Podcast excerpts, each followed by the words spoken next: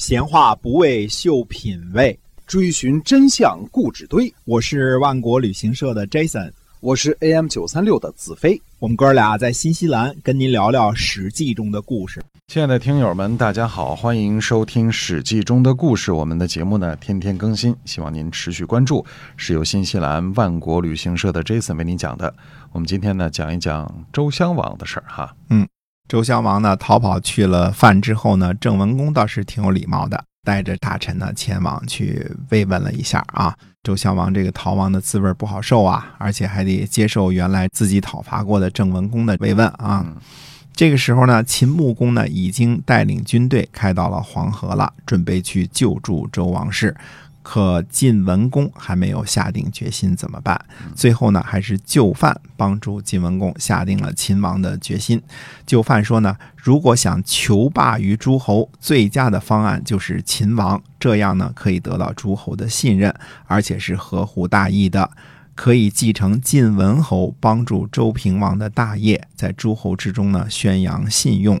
秦王的事情呢一定要做。这样，晋文公呢才下定了决心。晋文公呢送给黎戎财物，开辟东晋的道路，又进行了占卜，结果呢是大吉。公元前六百三十五年的春天呢，晋文公辞谢了远道而来的秦国的军队，自己起兵秦王。三月十九日，晋国的军队呢进驻到了阳樊，也就是今天的河南济源。右军包围了温，左军呢去迎接周襄王。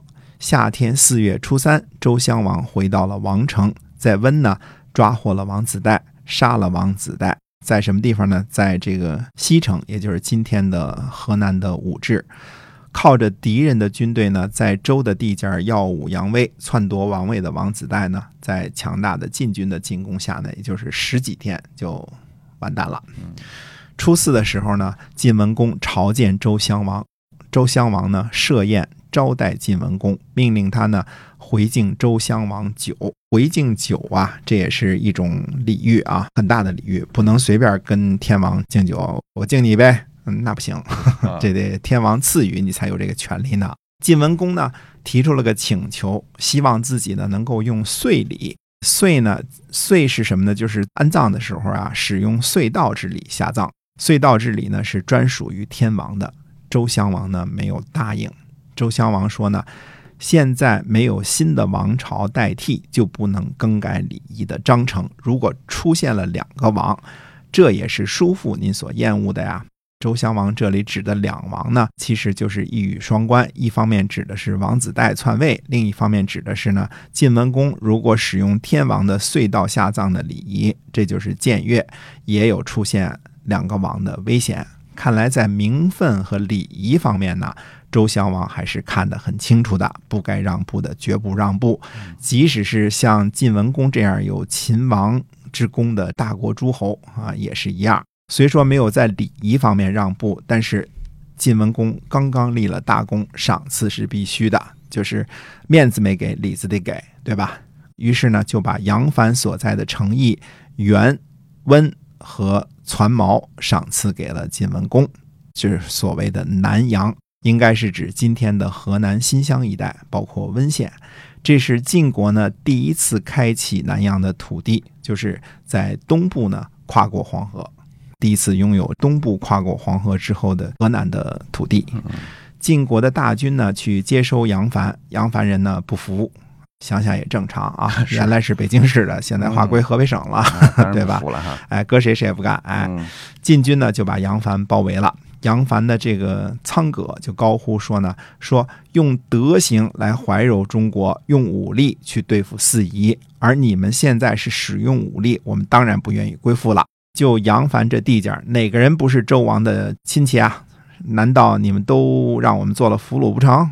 晋国呢，没办法，只能让杨凡的人民呢自己迁徙出去，等于是晋国得到了杨凡的诚意及土地，但是没有得到这里的人民。”这个人家还是愿意做北京人，对吧？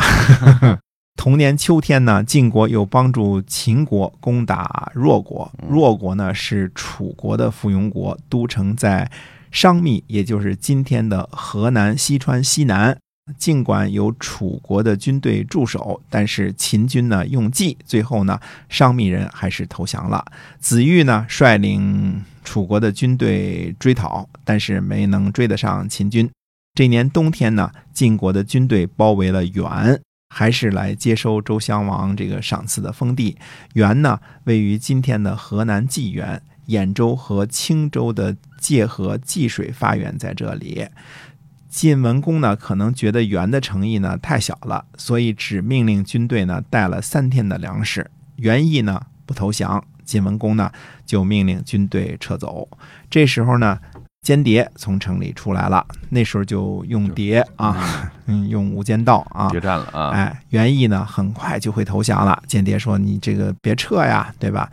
晋文公说呢，说信用是国家的宝贝，用来庇护人民。如果得到了援而失去了信用，怎样庇护人民呢？丢失的会更多的。晋军呢，退兵三十里，袁义投降。晋文公呢，把袁义长官袁博啊，这个袁伯冠迁徙去了冀，把赵崔封为袁大夫，也就是把这块封地呢给了赵家了。胡毛的儿子胡真为温大夫。至此呢，晋国真正的意义上跨过了黄河，进入了河南啊。晋文公呢询问伯堤谁来驻守原，伯堤说呢，当初赵崔陪着您流亡，他用壶呢装着食物，一个人走在小路上，饿了也不吃带的食物。于是呢，晋文公就任用赵崔为元大夫。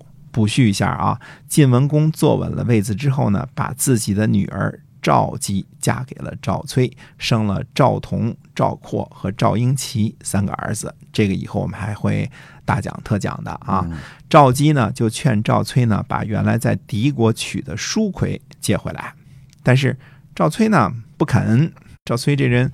很有本事啊，但是这个 这方面好像并不是特别特别那个什么啊。那么赵姬呢就对赵崔说了：“说得宠而忘旧，将来如何使用别人，一定要把舒奎接回来。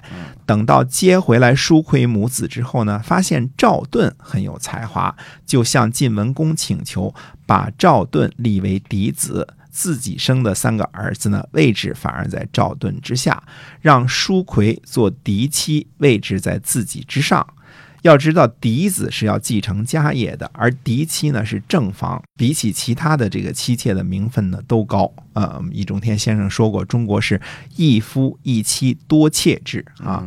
这件事儿呢，搁在一般人身上是做不出来的。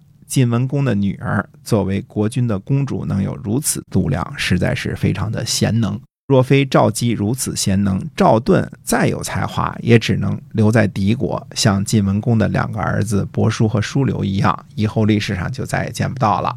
而后来的赵盾，正是把晋国带入一个崭新时代的关键人物。好，今天我们史记中的故事就讲到这儿，感谢您的收听，我们下期再会，再会。